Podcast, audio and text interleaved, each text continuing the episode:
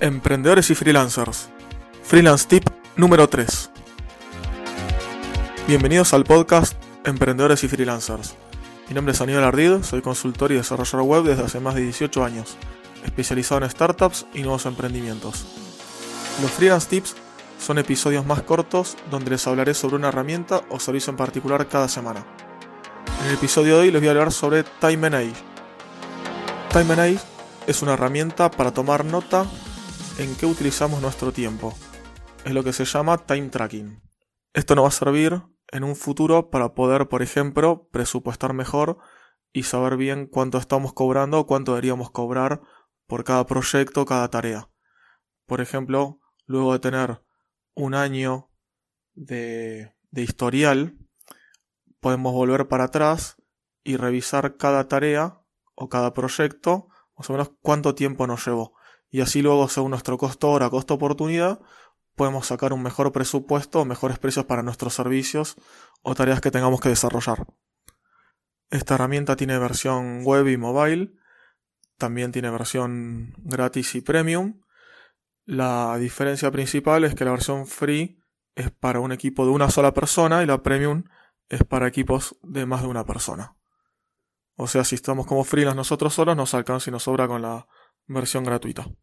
Esta herramienta tiene también integración con otras aplicaciones y servicios, como por ejemplo Asana, que fue la aplicación que nombré la semana pasada, Basecamp, GitLab, eh, Google Calendar, Google Docs, Trello, Todoist, Zendesk, entre otras más que se pueden ver en, su página, en el listado que tienen disponible.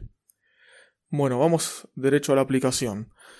Eh, luego de registrarnos, lo primero que tendríamos que hacer sería crear un cliente, porque esto es a donde vamos a cargarle las horas. ¿sí? Eh, si son proyectos nuestros, podemos crear un cliente con nuestro nombre directamente. Y aparte, después del cliente, tenemos que generar proyectos.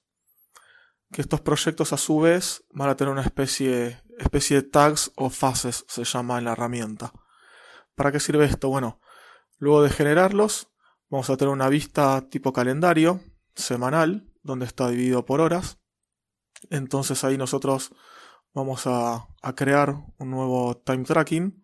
Y bueno, al crearlo, al darle un clic en el botoncito más que hay en la página, o además de la página tenemos también, como dije, aplicación mobile o hay extensiones para Chrome. Ahí vamos a crear un nuevo evento y en ese evento, además de poner el título y una descripción, una nota, tenemos que elegir a qué cliente le estamos asignando este tiempo, a qué proyecto y a qué fase. Por ejemplo, podemos elegir el cliente X, proyecto Y y el tipo de fase desarrollo, por ejemplo, o diseño gráfico o fase de marketing, lo que ahí tengamos pensado y configurado, ¿sí? Luego le asignamos eh, las horas o tenemos la opción de ejecutar un timer. Esto es por si vamos a comenzar una tarea y queremos que ya directamente nosotros no andar mirando un reloj y queremos que empiece a correr la hora, le damos al timer, esto empieza la cuenta y empieza a correr empezamos a hacer nuestra tarea, lo que tengamos que hacer, y luego podemos volver al timer ese que está corriendo y pausarlo o pararlo directamente y ya grabar la cantidad de horas, minutos o lo que hayamos trabajado. Esto es así de simple, no tiene mucha más ciencia. Lo bueno es vincularlo con otras aplicaciones, por ejemplo yo lo uso con Asana, entonces puedo tener por cada tarea de Asana cuánto tiempo eh, le, le dediqué. Además, después, al finalizar cada proyecto, como decía en un principio, podemos ver eh, diferentes reportes por proyecto, por tarea, por fechas, y ahí vamos a poder calcular el total del tiempo que hayamos tardado. Ah, y algo que me olvidaba también es que le podemos especificar un budget, un presupuesto al proyecto o ponerle un costo por hora. De esta manera ya automáticamente también nos va calculando el dinero que estemos gastando además del tiempo. Y eso sería todo. No tiene mucho más esta herramienta, es muy poderosa pero muy simple. Esto fue entonces el freelance tip de la semana. Espero que les haya gustado y que ahora espera de sus sugerencias sobre otras herramientas que ustedes hayan probado. Así las puedo compartir entre todos. me pueden contactar desde mi página web ardid.com.ar, ardid.com.ar, donde además si se suscriben al newsletter van a recibir contenido seleccionado especialmente para los suscriptores, como ser noticias del mundo online, herramientas para freelancers y emprendedores, consejos, tips, plugins, temas y todo lo que pueda servir para trabajar por internet.